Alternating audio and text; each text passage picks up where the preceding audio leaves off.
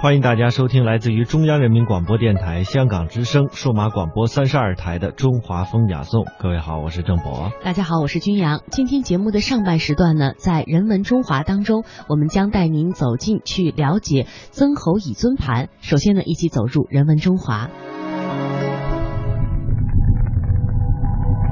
它们厚重。因为见证了岁月沧海桑田的变迁，见证了历史金戈铁马的呼啸。它们珍贵，因为岁月无法复制，历史不会重演。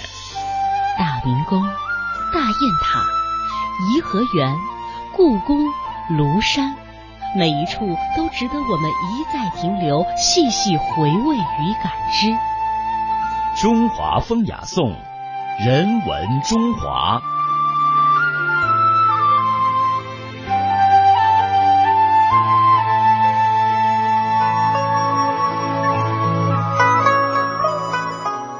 曾侯乙尊盘，这是春秋战国时期最复杂也是最精美的青铜器件。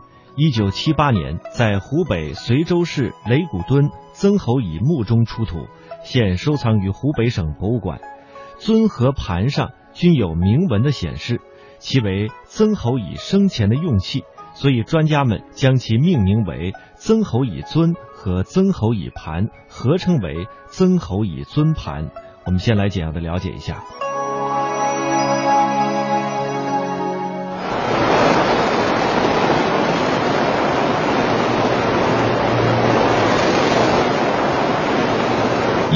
耀眼的光芒激活了鸟巢内古老的日晷，点燃了否阵，也点燃全场的激情。点亮了鸟巢。否阵光波律动，两千零八名击否者挥棒而下，两千零八尊否，千年历史的回响，带着华夏礼乐文明的传承，惊喜的呈现在全球亿万观众的眼前。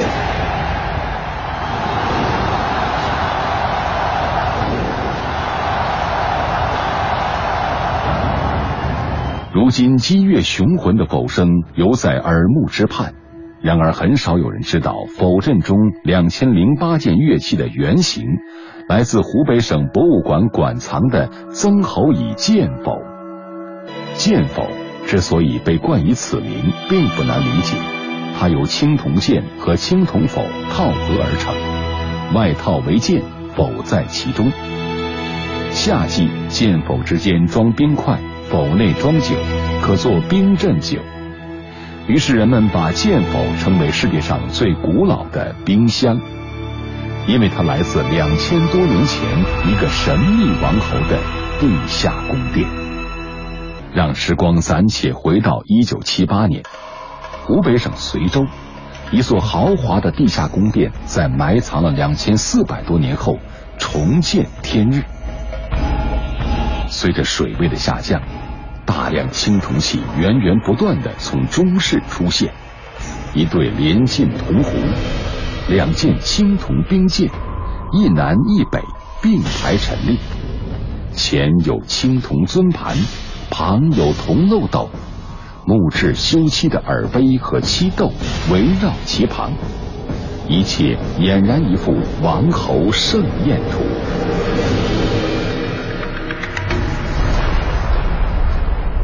今天，这些精美的青铜器作为国宝展示给热衷历史的人们。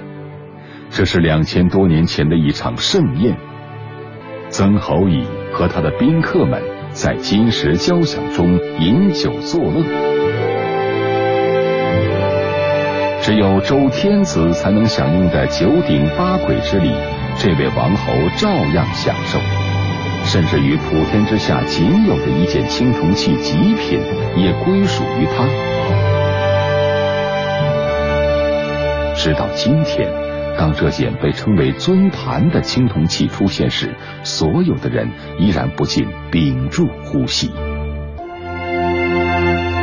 三十年前，当曾侯乙尊盘。第一次出现在冶金史专家华觉明的视野中时，他隐约意识到中国铸造历史也许会因此而被改写。我看到的时候，的确是非常震惊，因为我在各地博物馆、考古队看到了两三千件三轴世界青铜器，呃，但是像尊盘这样那么精密、那么华丽，呃，纹饰那么呃精巧的青铜器，的确是第一次看见，哎，可以说是一种登峰造极的。这样一一件无价之宝，华觉明按捺着内心的兴奋，细细观察。尊长口宽厚的外沿翻折下垂，上是玲珑剔透的盘毁透空花纹。尊颈部的蕉叶向上舒展，与微微外张的弧线相搭配。盘直壁平底。口沿上附有四只方耳，皆是盘毁纹，风格与尊口相同。入这行已有多年，华居明见过无数奇珍异宝，却不得不被眼前精美的青铜器折服。尊盘口砚上的透空纹饰分为高低两层，内外两圈，每圈有十六个花纹单位。表层纹饰互不关联，彼此独立，全靠内层铜梗支撑，构成一个整体。突然，华觉明有了强烈的直觉：这些透空纹饰应该是一种被称为失蜡法的工艺铸造而成的。作为古老的铸造方法，失蜡工艺在中国有着悠久的历史。以铸造熏炉为例。首先要做出熏炉的蜡模，之后在蜡模上包覆透气性良好的泥料，待其阴干加热融化蜡料，形成空腔，最后往中空柱形中浇注铜水，铜水冷却凝固，脱除柱形，即可获得镂空的熏炉。尽管古籍上有过相关记载。中国出土的青铜器中，确定失蜡法铸造的器物年限却止于明清。失蜡法工艺成就的精品再往前就失去了踪迹。很长一段时间，业内的一些专家认为，这种古老的铸造方法也许在青铜时代不曾存在。在曾侯乙尊盘上。华觉明依稀又一次看见了失蜡法的影子。经过再三观察，华觉明初步断定，尊盘大多数部件都有组合陶范铸造的可能，唯独尊盘口砚透空复式必须使用失蜡法来铸造。它内部的铜梗跟这个表面的纹饰之间，我们再三。反复的观察，没有发现任何铸接或者断接跟焊接的痕迹。那么我们知道，一个东西要焊接上去，它在焊接的地方必须会有焊痕、焊缝。另外，这个焊缝的里面呢，它是两两个金属件，它中间会有过渡层，会有互相渗透的，所以这一点很重要。就在它这个铜梗跟纹饰的交接的地方，假如要焊接，就只能在这个焊接。那么我就用小刀子把这个锈层刮掉一点，刮掉一点，露出它的本体来。哎，那么一看，它仍然是整体的，中间没有焊焊缝。春秋战国时期，青铜铸造技术呢明显的提高了，许多新的工艺都在这个时候出现，失蜡法就是其中之一。用失蜡法铸造的器物，表面非常的光滑精细，很多的物件呢都是用这种办法来进行铸造的。那隐蔽在细微之处的差别，就成为了今天的我们去鉴别真伪的关键。接下来，我们继续去了解曾侯乙尊盘。曾侯乙尊盘。它表面那层是可以脱范的，里头的是弯弯曲曲，你就脱不了了。而且你可以发现里头那些铜梗很自然的，每一每一根都不一样，这是什么？就是所谓波蜡法、捏蜡法，手工给它成型的。它它是用模子形成的这种蜡模，一个一个花小花纹，然后呢，弯弯曲曲的一个单元焊上去，用蜡焊上去，逐层的焊。范铸法整体铸造过程中，棍子接通内范，形成笔直的通道，根本不可能形成弯曲的铜梗。石蜡工艺恰恰能解决这个问题。借助于蜡料的柔软度，纹饰单元烫焊组合时，蜡梗可以自由的弯曲，由此浇铸出来的铜梗自然也会呈现弯曲盘绕状。在严格的考古研究中，每一个细如发丝的环节都显得格外重要。如果铜梗的问题王金朝无法给出合理的解释，那么范铸法整体铸造的观点也就难以让人信服。谭德瑞指导下的复制进入了尾声，将泥浆完全包裹的蜡模加热后，蜡料融化。形成空腔，此时浇铸工序准备就绪。许国平指挥的工人往中空柱形中浇注铜水，等到铜水冷却凝固后，脱除柱形，许公明透空青铜事件复制品终于呈现在众人眼前。谭德瑞信心百倍。中国古老的青铜历史已经为他准备了精湛的技术，只要具备足够的耐心，以湿蜡法成功复制尊盘指日可待。只是有一个问题至今没有解答：湿蜡法的起源究竟是什么？这种古老的工艺仿佛闪现了一下影子，又忽然消失了。留给世人的是无穷的猜想。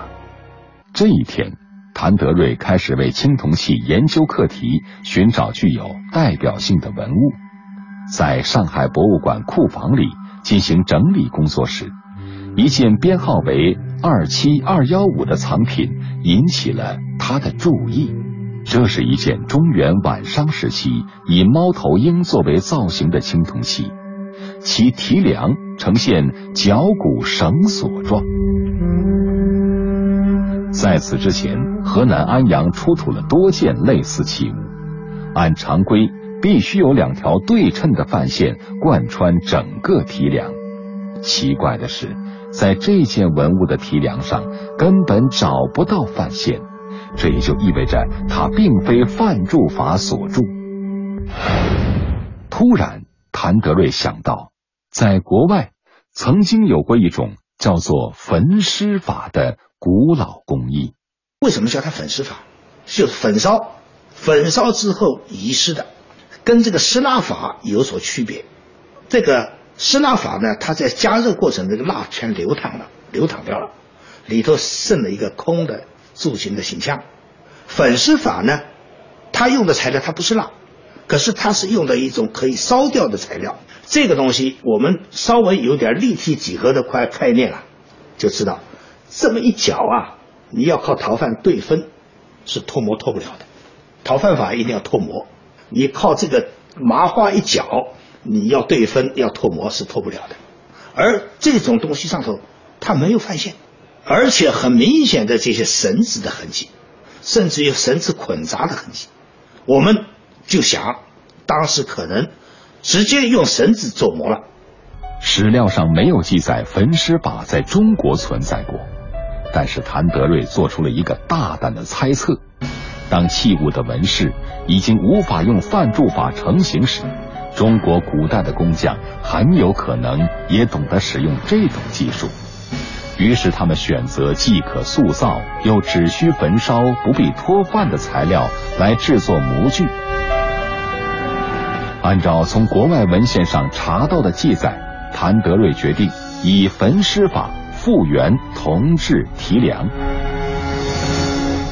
将麻绳弯成提梁形状，定型成为可焚尸的模，用饭料包围此模，只在两端环形处分范，范料干燥硬化后进行烘烤，绳索燃烧成灰，通过两环分范处吹出灰烬，合饭后完成浇筑工作，铜制提梁便完成了。复原实验的成功，证实了焚尸法在中国古代存在的可能性。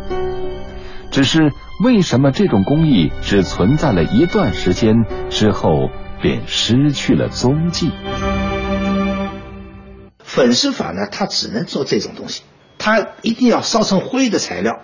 绳子呢，这个东西就只能做绳子，别的它做不了。那么后来呢，这个发明的这个蜡料。这个蜡的蜡料的话，可以做各种形状。这么这种材料一出来以后，这种粉饰法它自然会淘汰掉了。所以它有这么一个过程，有这么个过程。那施蜡法呢出来以后，它自然而然的代替了粉饰法。所以粉饰法它既然既是施蜡铸造的老祖宗，它也是一个产生施蜡铸造的。它这个因为它技术的思路是一样的，都是做整体的范。可以说，焚尸法既是湿蜡工艺的起源，也是范铸法向湿蜡铸造演变的过渡技术。因此，它只存在了一段时间，便逐渐消亡。焚尸法的发现，谱写了湿蜡法应有的发展历史。这是关于尊盘铸造之谜争论的转折点。谭德瑞以缜密的研究。有力的反驳了施蜡法无历史可循的观点，同时也获得了业内人士的一致认同。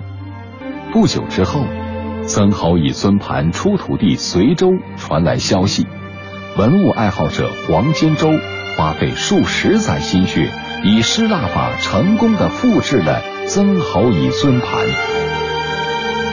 人们仿若进入了历史交错的时空。古代工匠铸造尊盘的技术就在眼前重现。与此同时，谭德瑞意外的收到了一份来自成都的礼物，这是一群施蜡法工艺的传人仿制的尊盘，他们用智慧和勇气复制了青铜史上的奇迹。并以这份珍贵的礼物，向投身于失蜡法研究的学者们致以了最高的敬意。